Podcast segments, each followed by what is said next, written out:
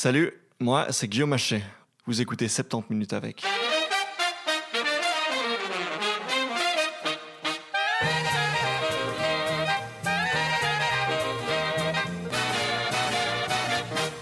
Avec ce podcast, j'essaie de toucher à toutes sortes de sujets de société, y compris souvent des sujets que je ne maîtrise pas du tout.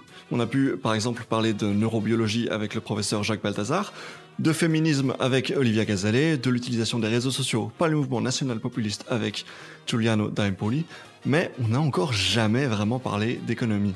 Et c'est très étrange parce qu'il ne vous aura pas échappé que ces temps-ci, on ne fait que parler de la crise climatique, de transition écologique, des gilets jaunes, de Trump, bref, il était grand temps qu'on reçoive dans cette émission un grand expert pour tirer tout ça au clair. Je reçois aujourd'hui Bruno Colmont. Bruno Colmont est CEO de la banque de placement de Grove Petercam et membre de l'Académie royale. Il enseigne la finance dans plusieurs grandes universités belges, il préside le Belgian Finance Club, il dirigeait autrefois la Bourse de Bruxelles et il a aussi publié plus de 50 ouvrages. Bref, mon invité est quelqu'un d'extrêmement productif et de très intelligent et je suis très heureux de le recevoir aujourd'hui. Deux petites précisions avant de se lancer dans l'interview. D'abord, c'est un épisode qui est plus court que d'habitude.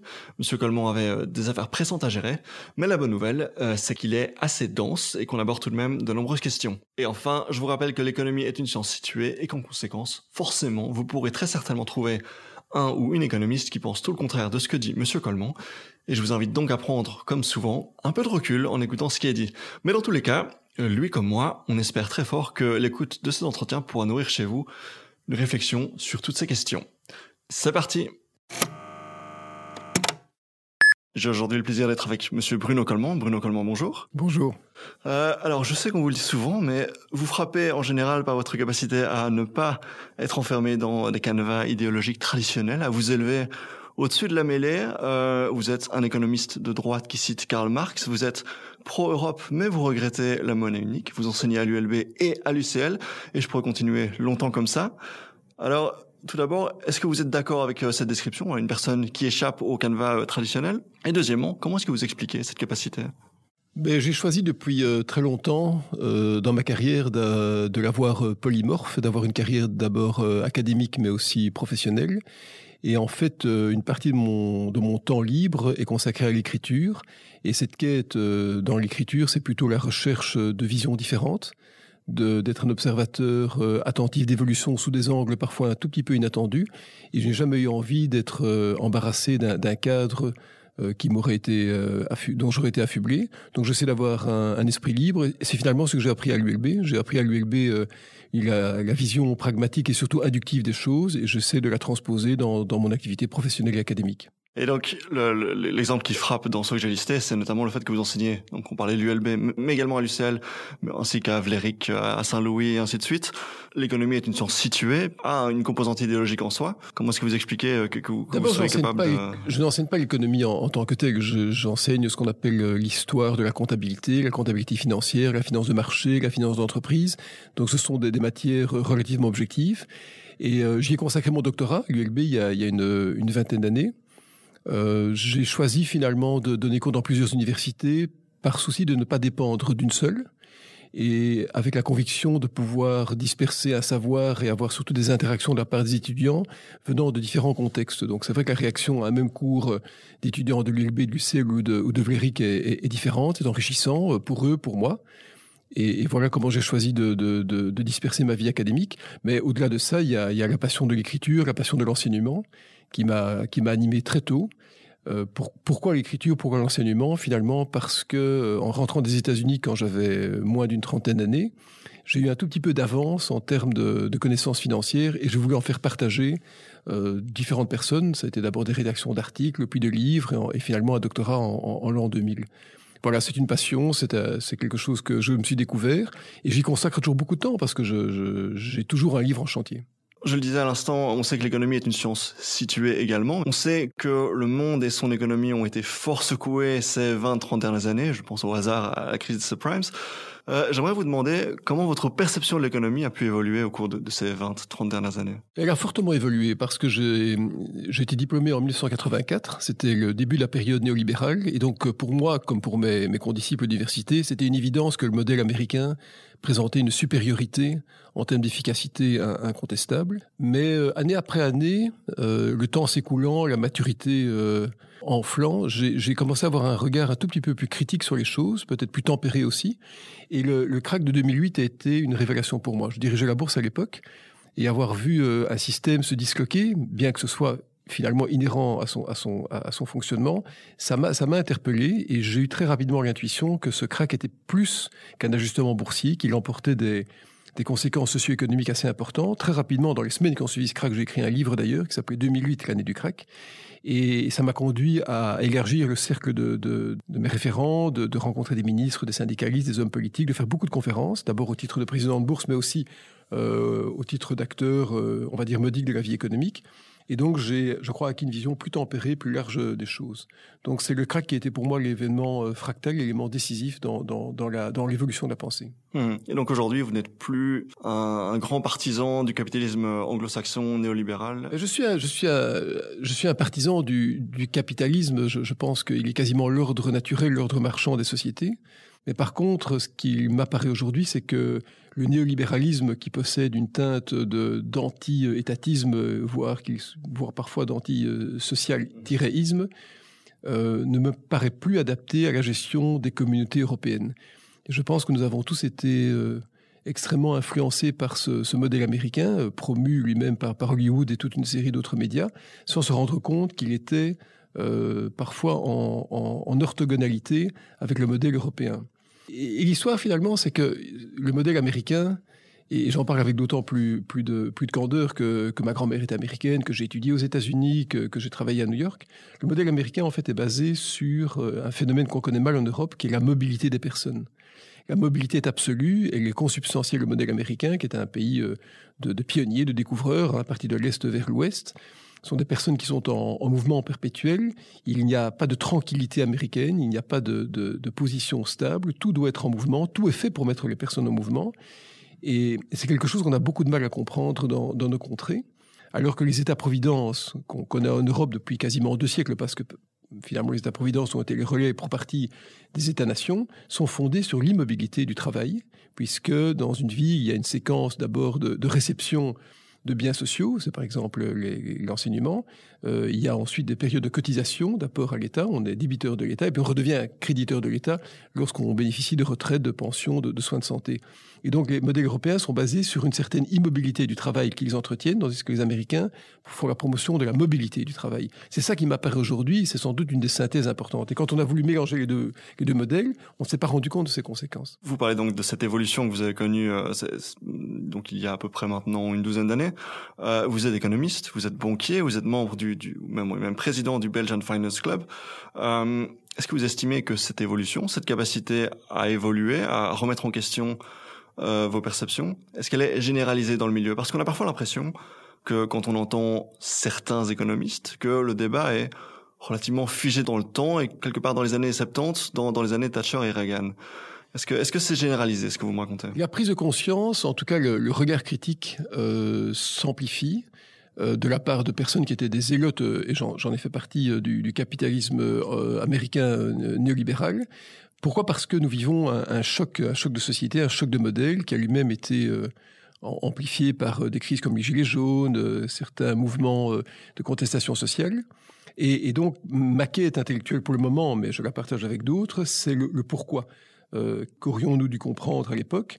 Quels sont les traits discriminants des, modèles? Est-ce qu'ils sont conciliables ou, pas conciliables? Et, finalement, voilà, ça m'arrive à cette, à, cette, à cette conclusion que la, la mobilité du travail n'est pas partagée selon les continents. Puis autre chose qui est assez intéressante, c'est qu'en fait, les modèles, euh, le modèle américain est basé sur la théorie du ruissellement, c'est-à-dire qu'on part de l'idée qu'on doit alléger la charge fiscale des personnes les plus nanties mm -hmm. pour que cet argent ruisselle vers les personnes qui ont moins de, de, de capacités. Trickle down economics. Trickle, oui, trickle down euh, au, au, travers, par exemple, de, de mise à l'emploi. Et donc, ça, ça conduit à diminuer la pression fiscale sur les personnes euh, qui ont des revenus les plus élevés. Nous avons un système tout à fait différent. Nous taxons de manière progressive la, la formation d'épargne. Pourquoi? Parce que les modèles européens sont basés sur la solidarité, sur la, on va dire la, la, juxtaposition de la contribution du travail et du capital. Donc, ce sont des modèles extrêmement différents. De plus en plus d'économistes aujourd'hui s'y intéressent. Et, euh, Piketty, Piketty a fait partie des personnes qui ont, qui ont interpellé l'opinion publique. J'allais le citer justement. Oui. Voilà. Et puis, et puis il y a, il y a surtout l'incontestable augmentation, pas tellement en Europe, mais, mais, mais beaucoup plus ailleurs, des inégalités sociales. Euh, avec une économie de monopole, d'actionnaires euh, d'entreprises monopolistiques euh, qui sont devenus extrêmement riches par rapport à, au reste de l'humanité. Donc la configuration du monde a changé et ça va, je crois, créer des, des, des frictions sociales, des étincelles sociales qu'on voit déjà apparaître et certaines détonations qui deviennent audibles. Et donc ça suscite une, une interrogation, une prise de conscience. Mhm. Thomas Piketty qui disait par exemple, euh, la discipline économique n'est toujours pas sortie de sa passion infantile pour les mathématiques et les spéculations purement théoriques, et souvent très idéologiques, au détriment de la recherche historique et du rapprochement avec les autres sciences sociales. Il a raison, il a raison. Il y a, il y a eu toute une, toute une école d'économétrie qui s'est développée dans les années 50, 60, 70 et un peu plus tard. Et en fait, Thomas Piketty, contrairement à ce qu'on pense, n'a pas établi une théorie. Il a fait un travail statistique, qui est d'ailleurs euh, quasiment incontestable. Et il a adopté donc une vision empirique, inductive des choses, plutôt que, déductive. Je crois que son apport à la, science économique est extrêmement important. Euh, parce que finalement, les, théories économiques sont, rares. Hein. Je crois qu'il y en a eu deux essentiellement. Il y a eu, il y a eu Marx, il y a eu Keynes, il n'y a pas eu grand-chose d'autre. Et lui, en fait, il a remis les choses en perspective.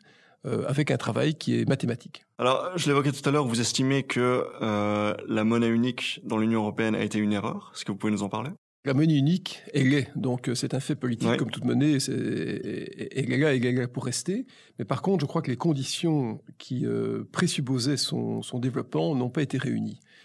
Euh, c'est d'ailleurs la raison pour laquelle les unions, monétaires, les unions monétaires durent euh, un, un, temps limité, 15-25 ans, ça dépend. Euh, qu'est-ce qui s'est passé? La monnaie unique est née de la réunification allemande. C'était un, une obligation imposée à l'Allemagne d'abandonner sa souveraineté monétaire pour recouvrer sa souveraineté territoriale. Et rapidement, euh, différents pays se sont joints à, cet effort de diplomatie, avec la conviction que si la monnaie euh, était partagée, toutes les frictions qui étaient envisageables entre des pays, qui avaient conduit d'ailleurs à deux conflits importants en Europe, disparaîtraient. Le problème, c'est que d'abord, nous n'avons pas d'institutions qui soutiennent suffisamment la monnaie unique. Et d'autre part, cette monnaie unique a été fondée sur la protection du capital et non pas la promotion du travail. C'est très important parce que ça veut dire que la monnaie a été euh, érigée par un ensemble de principes visant au désendettement des États, à l'équilibre budgétaire, à manière telle que l'étalon monétaire garde son pouvoir d'achat et que le travail devienne un facteur d'ajustement. Et c'est d'autant plus paradoxal, voire singulier, que la monnaie unique avait comme condition préalable à son, à son, à son développement la libre circulation des personnes. Donc en fait, on a dû euh, établir un postulat de libre circulation des capitaux et des personnes pour pouvoir avoir une monnaie unique. Mais malheureusement, euh, on n'a pas obtenu la mobilité du travail qu'on aurait pu espérer. C'est pas parce que les personnes sont libres de circuler qu'elles circulent. Donc en fait, on a créé une monnaie qui était destinée à protéger le capital, une monnaie de, de thésaurisation, alors qu'en fait cette monnaie aurait dû être fondée sur la mobilité du travail, qui a relevé plutôt de l'ordre du postulat que de la, que, que de la réalité constatée. Oui, donc vous n'êtes absolument pas en faveur évidemment de, du retrait de la monnaie unique, du retrait de l'euro. On observe un peu partout euh, en Europe, par exemple en France, euh, certaines voix qui s'élèvent pour euh, un pédalage en arrière, hein, un retour, un retour à, l'ancienne monnaie. Euh, votre vision du projet euh, européen à ce stade, est-ce que vous êtes optimiste? Est-ce que vous pensez que ça va bien se passer, ou est-ce qu'au contraire vous êtes plutôt plutôt apeuré? Comme d'autres, je suis interpellé. Je pense que la monnaie unique ne connaîtra pas euh, dans les prochaines années de, retour en arrière, euh, parce que tout pays qui déciderait de s'en, détacher, pays de la zone euro, vivrait euh, un phénomène probable ou d'hyperinflation ou d'hyper-réévaluation de la monnaie, avec une pulvérisation du système bancaire et donc éventuellement des troubles sociaux donc aujourd'hui, on ne peut pas faire marche arrière. Finalement, si on avait dû faire marche arrière, on aurait dû le faire dès le début et, pas 20 ans plus tard. Maintenant, le projet européen, il, est, en, péril. Euh, des forces centrifuges sont, constatées, ne sont pas, ne sont pas centripètes. Et euh, pourquoi? Parce que l'idée d'avoir un modèle européen cohérent, qui avait pu prévaloir euh, au moment de la chute du mur, est un postulat qui ne, se, vérifie pas. Donc la nature des orientations, des inflexions, euh, politique est en train de, de se morceler. Euh, on voit d'ailleurs des, des, des, courants, des courants euh, qui correspondent aux, vieux courants religieux. On voit des courants qui, mmh. qui sont, qui sont relatifs à, l'inflexion socioculturelles qui sont en train de se, déployer. Et donc l'Europe devra se réinventer. Et finalement, la, vision la plus, homogène, la plus articulée a été celle qui était formulée par Emmanuel Macron, qui avait vu en fait une, Europe qui se construise par cercle concentrique, avec euh, un, un, degré euh, d'échange et de, de, facilitation qui soit d'autant plus important que les pays adhérents soient proches du modèle du cœur de l'Europe et avoir euh, le dernier cercle concentrique qui, a, par exemple, qui, qui la Turquie et, la Russie. Donc, un modèle un tout petit peu différent. On va devoir, je crois, composer avec des orientations différentes dans, l'Union européenne. Vous évoquez à l'instant cette idée qu'il y a euh, des polarités différentes, notamment en ce qui concerne euh, les héritages religieux, protestants et catholiques. Vous parlez, et vous avez beaucoup parlé dans, dans les ouvrages, je pense, en 2013, des rapports différents à la dette et à l'économie selon ces héritages religieux et culturels. Il y a, le, on va dire, la fracture religieuse du, XVIe siècle a été quelque chose qui était très très mal euh, étudié parce que dans, les pays comme la Belgique d'obédience catholique, ça a été, ça a été escamoté. En pourtant, c'est un fait majeur que j'ai revisité d'ailleurs sous l'angle de l'économie dans, dans, quelques ouvrages. Et on, le sait, hein, le, le, la réforme luthérienne d'abord, calviniste aussi, a, a déthéologisé le temps, le, le, rapport à la monnaie, a, a, rendu, théologiquement licite le, taux d'intérêt. Et donc c'est cette réforme, plutôt calviniste que luthérienne d'ailleurs, qui a conduit à l'émergence du progrès. Max Weber, qui est un sociologue allemand, avait fait une thèse affirmant ou postulant que le contexte protestant avait créé une affinité favorable au développement du capitalisme. Je crois que sa thèse reste intéressante, mais que finalement c'est plutôt le calvinisme qui, partant de Suisse vers euh, les Pays-Bas, euh, l'Angleterre et ensuite les, États-Unis qui a permis de créer une certaine dynamique économique c'est un phénomène qui doit être étudié parce que ça suppose que des rapports au temps différents euh, ont, dû, être établis. Le modèle euh, catholique étant plutôt un modèle qui part du passé vers le présent, avec le partage de ce qui a été accompli. Le modèle protestant étant, et calviniste étant plutôt un modèle d'anticipation, conduisant d'ailleurs au développement des marchés financiers. Et donc, on, remarque encore aujourd'hui, peut-être pas, de manière aussi vivace qu'auparavant, que les, les, pays les plus économiquement effervescents sont des pays euh, protestants. Euh, on, on, voit, on voit d'ailleurs les... maintenant, maintenant évidemment la question de savoir est-ce que ces pays n'ont pas accueilli la réforme parce que cette réforme épousait un contexte préalable, c'est possible. Hein. On sait que les États-Unis sont un pays d'industriels, le, Royaume-Uni c'est plutôt un pays de, de courtiers, donc il y a des différences, mais la réforme a certainement joué un rôle extrêmement important le, le, le, signifiant de la monnaie est différent. D'ailleurs, dans les pays luthériens, pas, pas, pas tous euh, réformés, eh bien, le, comme l'Allemagne, la, la, dette, ce n'est pas bon. La dette, euh, c'est le, péché, c'est la, c'est la peine, c'est quelque chose qui doit être évité. Ça conduit à des, à des économies qui ne veulent pas s'endetter de manière publique, tandis que les pays catholiques sont plutôt des pays au sein duquel la monnaie est utilisée pour établir les rapports sociaux.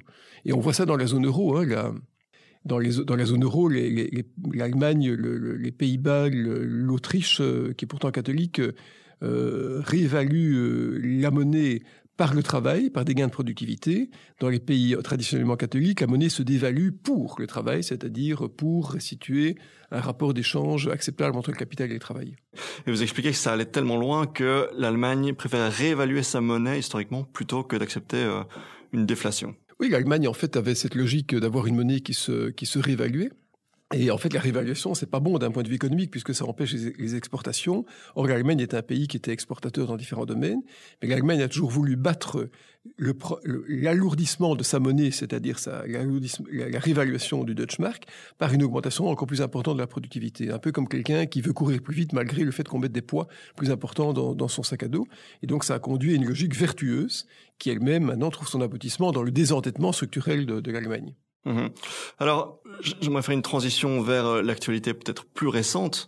On parle beaucoup de, la protection de l'environnement et on entend sur les lèvres des plus grands partisans euh, d'un écologisme radical un blâme très important, des reproches très importants à notre système capitaliste et on entend même les, les termes capitalisme et euh, néolibéralisme de manière presque interchangeable. Alors est-ce que vous pouvez nous rappeler les différences et les définitions de ces notions de capitalisme anglo-saxon oui. euh, rénan, libéralisme, néolibéralisme Est-ce que vous, vous, pouvez nous faire une petite cure de rappel sur toutes oui, ces notions? on, on, parle de choses assez différentes. Hein. Bien le, sûr. le libéralisme dont les, promoteurs, les premiers promoteurs ont été Locke, je crois, et Montesquieu, on, pré, on, pré, on préconisait une certaine liberté d'entreprendre, un peu co comme Adam Smith. Euh, le néolibéralisme a été théorisé pour la première fois au milieu du 19e siècle avec l'idée qu'en fait, euh, on a, chacun avait un droit de désobéir à l'État euh, si l'État était trop intrusif dans la vie des gens, et donc ça a conduit à des, à des logiques euh, anti-étatiques, antisociales. Euh, finalement, maintenant, on parle du néolibéralisme pour, euh, pour euh, faire une scission entre la période pré-Thatcher-Reagan et la période post-Thatcher-Reagan. Je pense qu'on vit maintenant avec Trump une, une, une, une, amplification du libéralisme encore plus importante que ce qu'on a pu constater dans les années 80. Mais donc voilà, ça part de l'idée que en fait le, le, capital doit prévaloir sur le travail euh, et que en fait le travail doit dans un, une logique d'intranquillité, de, de, de, de, mouvement quasiment brownien, doit s'adapter au, au, au, capital. C'est la théorie de l'offre de l'école de Chicago, c'est elle-même euh, qui est un produit dérivé de l'école du Mont Pèlerin de 1847, qui avait en fait été façonné par différentes personnes qui voulaient absolument euh, redonner à l'économie spontanée ses lettres de noblesse. Le capitalisme, c'est autre chose. C'est selon l'acception traditionnelle, c'est la propriété privée des moyens de, production. C'est selon Keynes un rapport structurant entre le salariat et le capital.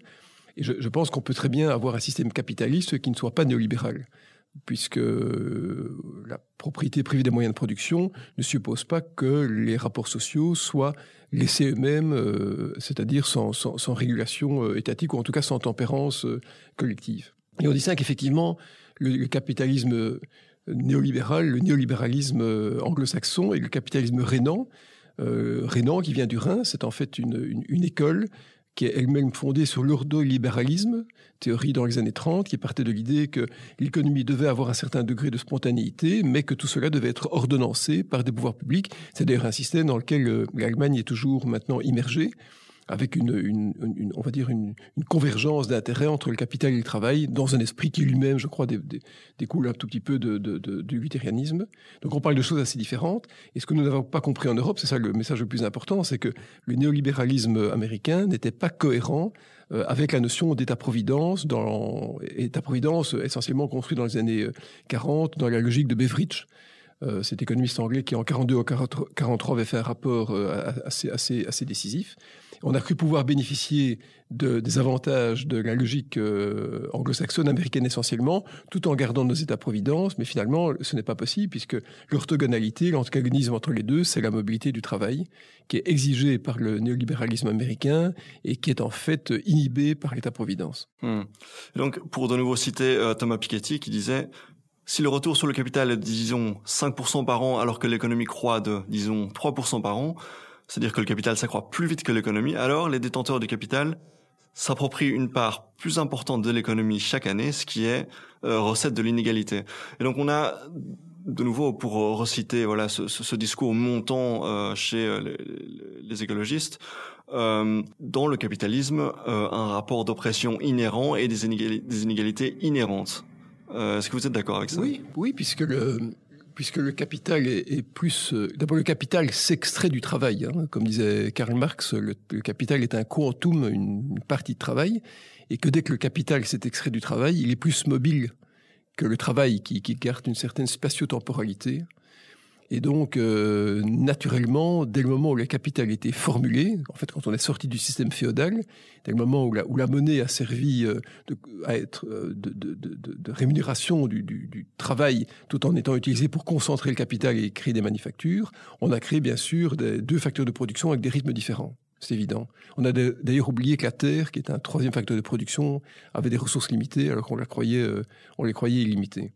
Et donc, oui, il y a un rapport d'oppression entre les deux, ça n'a jamais été contesté. D'ailleurs, ça avait conduit Karl Marx à, cette fameuse sentence euh, qui, clôture le manifeste du Parti communiste en disant prolétaires de tous les pays, unissez-vous, parce qu'il avait compris que, comme le travail était plus immobile, il fallait qu'il soit coordonné, qu'il soit uni pour pouvoir s'opposer à un capital qui lui-même était, mondialisé, était, globalisé. Et, en fait, euh, on, sera toujours dans une domination du capital sur le travail pour cette question de mobilité accrue du capital par rapport au travail. Donc vous, vous opposez à ce néolibéralisme une politique de grands projets industriels à l'échelle européenne, euh, donc une politique plutôt keynésienne. Euh, Est-ce que vous l'observez aujourd'hui, cette politique keynésienne? Est-ce que vous l'observez en Europe, en Belgique, à l'échelle mondiale quelque part? Mais c'est-à-dire que bizarrement, la, la, logique keynésienne est plutôt appliquée dans des pays qui se disent non keynésiens, c'est-à-dire euh, le Royaume-Uni, on le verra bientôt, les États-Unis, où la, les, investissements publics sont beaucoup plus régaliens qu'on ne peut l'imaginer, la Chine évidemment, tandis que dans les pays qui auraient dû pouvoir se prévaloir du keynésianisme, comme les pays d'Europe occidentale, on se rend compte que les investissements publics sont quasiment réduits à néant. Pour des cas la Belgique, qui représente à peu près 5% euh, du budget de l'État, c'est-à-dire euh, pas grand-chose. Et en fait, on devrait retrouver la logique keynésienne. Mais malheureusement, celle-ci est inhibée, est empêchée par les règles de fonctionnement de l'euro, qui ne font pas la distinction suffisante entre les dépenses d'investissement et les dépenses de fonctionnement, et qui interdisent aux États de s'endetter, malgré que le taux d'intérêt soit nul, voire négatif, pour mettre en œuvre des investissements productifs et créateurs d'emplois dans tous les domaines, hein, que ce soit dans le domaine de la logistique, des transports, de la transition climatique. Donc en fait, on devrait retrouver Keynes, mais voilà, le problème c'est que l'euro a créé une prison en, une prison d'ailleurs en termes de, de postulat, en, termes de, de, comportement, qui euh, n'est pas, malheureusement, qui n'est pas adapté euh, à, la, peine que l'économie doit subir pour le moment. Pour revenir sur euh, la notion du climat, la, notion la question de la protection de l'environnement, il y a une question philosophique plus large qui est de savoir si le capitalisme est le système économique qui nous permettra d'affronter et de résoudre euh, les problématiques qui sont liées à la sauvegarde de l'environnement. Est-ce que est-ce que est-ce que c'est le bon système? Oui, je, pense qu'on a des défis euh, climatiques, euh, environnementaux extrêmement extrêmement importants. On fait on fait violence à la nature finalement. Et ce, ce qui pose problème, c'est que le coût des externalités, c'est-à-dire des des dommages ultérieurs n'est pas assez incorporé dans les prix de marché. Ce sera finalement la rareté des biens publics, de l'eau, de l'oxygène, qui, qui vont euh, qui vont entraîner des modifications euh, du prix. Moi, je crois qu'il faut voir l'économie de marché et la, vision étatique comme étant la verre et la revers. La, la, et le revers d'une même médaille, c'est-à-dire qu'il faut l'un et l'autre.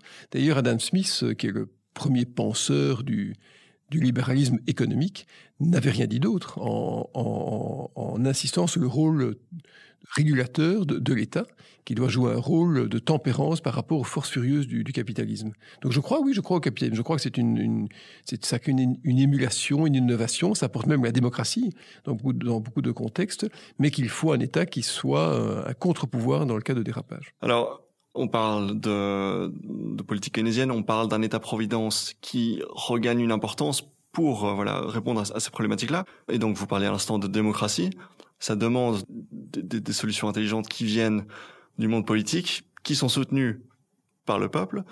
Or, nous voyons ces dernières années une montée de populisme et de solutions euh, très dangereuses qui sont présentées à la fois, donc soutenues à la fois par euh, certaines parties de la population et euh, certains politiciens. Ça, ça, traduit finalement un sentiment d'abandon de la part de, de ces populations.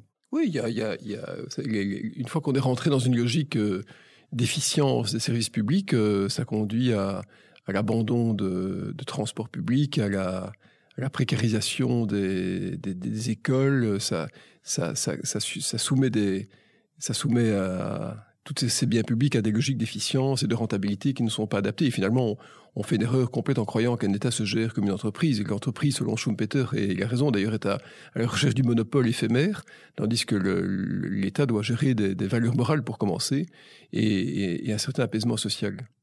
Et en fait, le populisme, c'est quoi? C'est en fait la rancœur de, populations qui, je crois en partie légitimement, se, euh, se sentent euh, abandonnées par les États qui ne les protègent plus euh, États qui sont eux-mêmes écartelés entre ces populations mécontentes et des marchés qui leur échappent.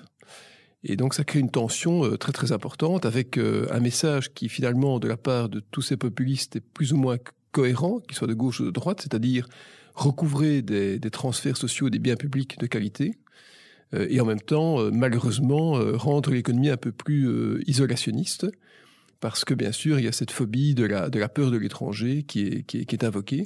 Mais on peut comprendre cette peur de l'étranger, alors que bien, bien qu'elle soit économiquement pas justifiée, parce que quand on dit à un travailleur, tu sais, ton entreprise va déménager à le bout du monde, c'est du capital qui s'exporte, il perd son travail, il a l'impression que si un étranger vient, il va aussi perdre son travail parce qu'il sera moins disant d'un point de vue social. Mais si je mets, je mets de côté cet, argument qui n'est pas correct, on le sait, il, ce populisme, et, et, en, et en plus je n'aime pas tellement le mot populisme parce que je trouve qu'il est un, bien que c'était le titre d'un de mes ouvrages, mais oui. c'est un peu, c'est j'ai pris des précautions en l'utilisant. C'est un titre, un mot un peu méprisant parce que ça donne l'impression que le peuple a tort contre des élites qui penseraient mmh. mieux, mieux que lui. Oui, Emmanuel euh, Macron dit ça aussi. Oui. Voilà. Mais donc, c'est en fait une, une, une inquiétude. D'ailleurs, on voit bien que ce, ce, ce populisme euh, s'est développé dans des zones périurbaines. Euh, s'est développé auprès de personnes qui avaient perdu les solidarités. Euh, c'est d'ailleurs très frappant de, de, de, de lire, je l'ai comme vous sans doute euh, vu récemment, que un des principaux arguments euh, sociologiques qui avait été invoqué comme facteur de mal-vivre de la part de personnes qui avaient participé au mouvement, au mouvement des Gilets jaunes, c'était l'absence de supérettes. Donc en fait, l'absence de, de lieux de lieux communs. Mmh euh, et d'ailleurs, ça, ça, ça, me fait penser que si la révolution industrielle a été a permis de, transformer le colporteur en boutiquier. Aujourd'hui, ben, Internet euh, démantait le boutiquier pour en faire des colporteurs digitaux. Hein. Et donc voilà, il y a, y, a, y a, des manques de, de, transport en commun, il y a, y a, ce sentiment d'injustice, d'opposition des, des, des, zones, euh, on va dire, un peu éloignées par rapport au centre urbain. Et tout ça, ça montre que l'État euh, a un rôle à jouer, un rôle de tempérance, un rôle de développement économique, et qu'on ne peut pas uniquement soumettre un État à des normes d'efficience et d'efficacité euh, capitaliste. Je répète, on ne peut pas gérer un État comme, euh, comme une entreprise. Oui. Et vous expliquez justement dans ce dernier ouvrage que les réactions populistes dont nous parlions à l'instant et le capitalisme anglo-saxon en fait s'entretiennent. Ben oui, s'entretiennent parce que le capitalisme anglo-saxon est un capitalisme d'exploitation qui veut absolument faire du, travailleur, euh, du consommateur, de l'homo economicus, euh, un, oui, un consommateur, c'est-à-dire quelqu'un qui qui va qui va utiliser ses derniers euros pour euh, pour dans un acte commercial. Tandis que le travailleur épuisé par l'absence d'épargne et la fragilité de son pouvoir d'achat est fâché contre les États qui ne le protègent pas. Et donc on a une triangulation malsaine entre d'une part un modèle économique qu'on veut imposer euh, et qui relève, je, je disais, du, néolibéralisme euh, anglo-saxon, euh, des États qui ne sont plus capables de protéger leur population et parfois qui ne le font pas assez, et ces mêmes populations qui sont elles-mêmes en amertume des biens sociaux qu'on leur a promis et qui ne sont sans doute pas honorés. Hmm. Le projet européen, oui, donc à l'échelle de l'Europe, qui est le fruit de réflexion des élites, qui est très abstrait, qui s'oppose finalement à une logique de l'humus des peuples, pour qui il est beaucoup plus logique d'aller vers une, logique de nationalisme.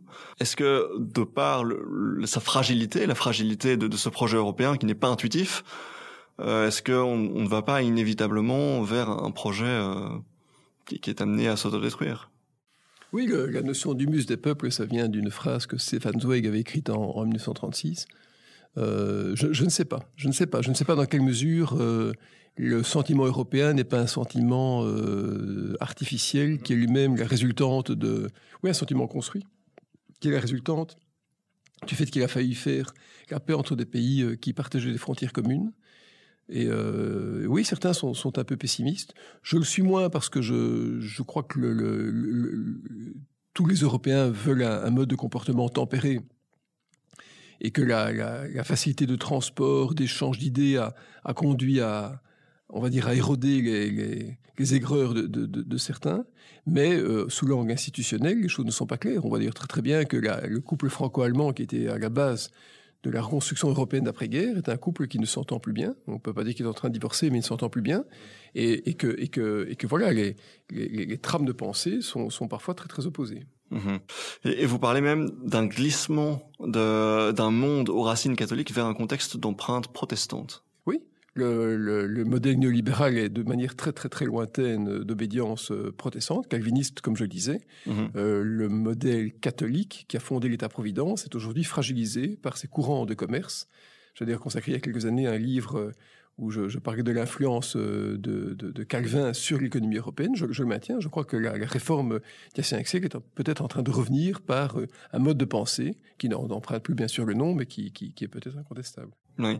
Et donc, pour revenir sur, sur cette, euh, cette, cette polarité euh, protestant et catholique, euh, est-ce que ça explique en partie le rapport euh, le rapport particulier qu'ont les Français à l'argent, à l'opulence? Oui, euh, sans doute. Le rapport à l'argent, c'est plutôt le rapport à la collectivité qu'à l'argent. Le signifiant de la monnaie est différent dans, dans les pays réformés et les pays catholiques, mais il est, il est, évident que la, la, dans les pays catholiques, euh, comme le, le, le, riche ne pouvait pas plaire à Dieu, il fallait, euh, il fallait l'écarter, d'où la négation du taux d'intérêt, d'où la, vision, on va dire, égalitariste de, de, de, la société, dans ce que dans certains pays protestants, mais qui ont, qui ont dérivé de la réforme hein, pour devenir beaucoup plus anglo-saxons, on promeut, on promeut la richesse avec un système de pensée qui est très différent, absolument.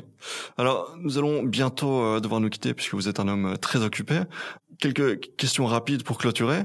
La Belgique est un pays où euh, le, le, le, patrimoine individuel est en moyenne, en général, très important. Selon les classements qu'on consulte, c'est soit premier, soit dans les premiers. euh, donc beaucoup d'argent en banque, a priori. Oui. Cet argent qui reste en banque, est-ce qu'il est utile pour l'économie? Est-ce que, est-ce que certains diraient, certains disent qu'il faut le, taxer, taxer les milliardaires, taxer les millionnaires? Je, je ne me prononcerai pas sur la taxation, mais cet argent n'est pas inutile. Cet argent, il est, il est recyclé euh, au travers des bilans bancaires vers euh, des prêts à l'économie publique, à l'économie privée. Donc c'est un recyclage permanent. cet argent serait inutile serait, serait euh, stérilisé s'il était investi par exemple sous forme de billets ou de lingots ou que sais-je de manière improductive dans un coffre, ce qui n'est pas le cas. Donc il y a un roulement naturel de, de, la monnaie, mais c'est vrai que ce roulement, et mais ça c'est plutôt lié au contexte européen, au contexte qui, qui frôle la, la, la, la récession, ce, ce, flux monétaire n'est pas, n'est pas utilisé de manière assez active. Donc il n'y a pas une traction naturelle de la demande et de l'investissement qui mettent en, en mouvement en mouvement cette monnaie, mais donc la monnaie créée euh, est recyclée bien sûr dans les bilans euh, des banques et des mhm. compagnies d'assurance. Euh, une autre idée dont on parle beaucoup à l'échelle européenne, c'est la notion de banque centrale du climat. Est-ce que ce serait une solution? Oui, ce serait une solution. Et comment est-ce que ça fonctionnerait? Eh on pourrait très bien imaginer de créer une banque centrale du climat qui soit une banque centrale ou une quasi-banque centrale. Ça pourrait être adossé à la BCE, ça pourrait être adossé à la Banque européenne d'investissement, qui puisse euh, réescompter euh, contre des, euros sonnants et trébuchants euh, des, emprunts, publics ou privés, destinés à la transition climatique. C'est une idée qui avait été formulée par Pierre Leroutouroux, qui était un économiste français. J'avais d'ailleurs été le, avec lui rencontrer Charles Michel quand il était encore Premier ministre en Belgique, avant les élections du mois de mai. Et c'est quelque chose qui a du sens. Et j'ai l'impression que Christine Lagarde, présidente de la BCE, va certainement s'emparer de l'idée euh, puisque la Banque Centrale Européenne peut décider des critères de qualification ou de réescompte des emprunts, publics ou privés, dans, son, dans le bilan de la BCE. Donc pourquoi pas, euh, et finalement, profiter de, cette, de ce nouveau créancier qui s'appelle une banque centrale et qui peut en plus acheter de l'argent à, à, taux extrêmement réduit pour financer cette transition climatique. Et on parle d'un montant qui pourrait atteindre 2000 milliards euh, euh, d'euros sur une période de 10 à 15 ans, c'est-à-dire quand même 20% du PIB européen de la zone euro d'une année. Mais donc c'est intéressant, vous dites Christine Lagarde serait, d'après vos impressions, euh, plutôt enthousiaste par rapport à ce projet-là? Je crois qu'elle n'y est pas opposée, parce que ah, je, ne, vois pas... Non, mais on ne sait pas, d'ailleurs, les banquiers centraux sont des gens extrêmement discrets et, et, prudents, mais on ne peut pas imaginer qu'à un moment, la réflexion ne n'effleure pas les, instances dirigeantes européennes, sachant que nous avons mis en œuvre maintenant depuis, depuis 5-6 ans une création monétaire sans précédent. Cette création monétaire a été garantie par des emprunts d'État essentiellement, mais des emprunts d'État dont la contrepartie sont des dépenses de fonctionnement ou du refinancement des États. On pourrait imaginer d'avoir une tranche de réescompte pour des emprunts spécifiquement orientés vers la transition climatique. Oui, c'est envisageable. Mmh, donc il s'agirait là alors d'un quelque part d'un de ces grands projets euh, keynésiens industriels à l'échelle européenne qui qui permettrait de de, de s'opposer aux grandes problématiques euh, du néolibéralisme que, que vous évoquiez et aussi de participer à la sauvegarde de l'environnement. Oui. Très bien. On est enthousiaste alors. Une autre question rapide euh, que, je voulais poser. Euh, quand on parlait des problématiques liées au capitalisme anglo-saxon, il y a toujours la question de la spéculation qui revient. Est-ce que vous seriez en faveur de l'interdiction, de la, pénalisation de, de, la spéculation? C'est une idée de mon ami euh, Paul Jorion, avec qui j'ai souvent animé des conférences et, et, et coécrit un livre c'est très compliqué de qualifier la spéculation. Euh, tout est spéculation. Quand j'achète une action, une obligation, j'espère que sa valeur va monter, donc je spécule. Je, pose mon anticipation à celle d'un autre qui croit que ça va baisser. Si, on parle plus spécifiquement alors de la, vente, de, le, short sell à, court terme? Oui, mais c'est aussi un débat compliqué. On, savez, on, finalement, on ne peut vendre que ce qu'on possède, donc euh, on peut démontrer sous l'angle mathématique que c'est un jeu finalement à somme nulle entre un acheteur et un vendeur. Donc toute la difficulté provient de la qualification de la spéculation. Or, la plupart des actes que nous posons sont des actes de maximisation d'utilité. Et dans le domaine concret, on va dire, de l'augmentation de la, de la baisse de valeur mobilière, eh bien, on achète parce qu'on croit que ça va monter, donc on spécule à la hausse, tandis que le vendeur vend parce qu'il croit que ça va baisser, donc il spécule à la baisse. Et donc, c'est extrêmement compliqué de pouvoir qualifier une transaction selon les anticipations, les intuitions qui animent les différents opérateurs. Donc je suis, je, comprends l'idée sous l'angle sémantique, je la, je la dissèque beaucoup moins sous l'angle pratique. Ça, ça vous semble difficilement euh, implémentable.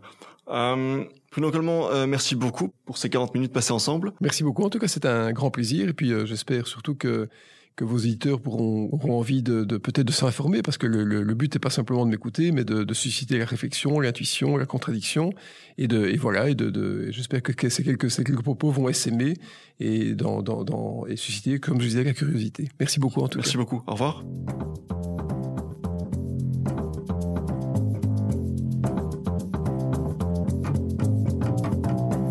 Voilà, comme annoncé, c'est un épisode qui est plus court que d'habitude, j'en suis désolé. N'hésitez pas à me dire ce que vous en avez pensé, pour ça vous pouvez me contacter via les réseaux sociaux, tous les liens sont dans la description. Et n'oubliez pas de parler du podcast autour de vous. À très bientôt, salut